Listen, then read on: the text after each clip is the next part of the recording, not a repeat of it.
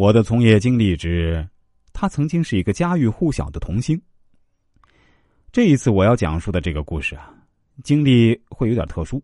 从标题上大家也能够猜到，这位小朋友曾经是一位童星，而且知名度很高。他最火的时候，曾经有六七个卫视同时在播放他的节目。但他的人生绝对又堪称是高开低走，因为自从进入青春期以后，他就再没拍过一部真正有影响力的好戏了。渐渐的，也就淡出了人们的视野。当然，我所谓的这种淡出人们视野，也不是说悬崖上的下降，因为我们偶尔也能够在一些场合或者一些网站娱乐新闻板块里看到关于他的零星报道。但说实话，他现在早就没有往日的辉煌了。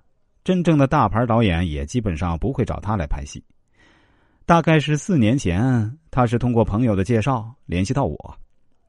当时他给我发来相片和生日情况后，我也感到不可思议。严格说来，我是相当惊讶。尽管他朋友跟我说要做好心理准备，这个朋友曾经是一位大咖，但我内心的激动仍然还是难以平复啊。虽然他比我要小得多，但他演过的电视剧我是从头到尾都看过的。但我还是很快平复了内心的激动，因为我作为一名人生策划师，我需要的是保持一颗平常心，用最好的状态。去给顾客服务，当然我也没有多收他一分钱，也是按照正常的标准，因为我们这行讲究的是不把顾客分三六九等。他当时对我说：“师傅，真的拜托你了，像我这样的情况，不知道您会给我一些什么样的人生建议呢？”说实话，我现在非常的苦闷。我朋友说你是一个非常聪明的人，或许你能够给我出点主意。我对他说：“真的感谢你朋友的抬举，我会尽力给你一些针对性的建议。”不过我想问的是，不知道您现在的主要经济来源是什么呢？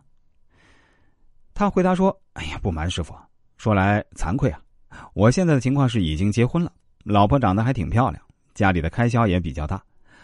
我现在的状况跟个无业游民没什么区别，当然也会在一些没什么档次的影视剧里客串一些小角色。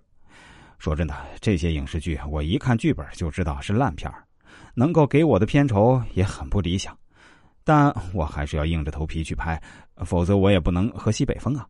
另外，您也知道，像我目前这种情况，人也不算长得特别帅气，走的呢也不是偶像派路线，加上确实也已经过气儿了，也不具备那么大的商业价值。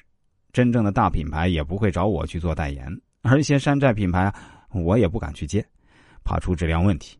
有时候啊，也会跑一些小城市，甚至是小县城的夜场、商场、剪彩之类的。总而言之吧，只要能够挣到钱啊，我基本都会去。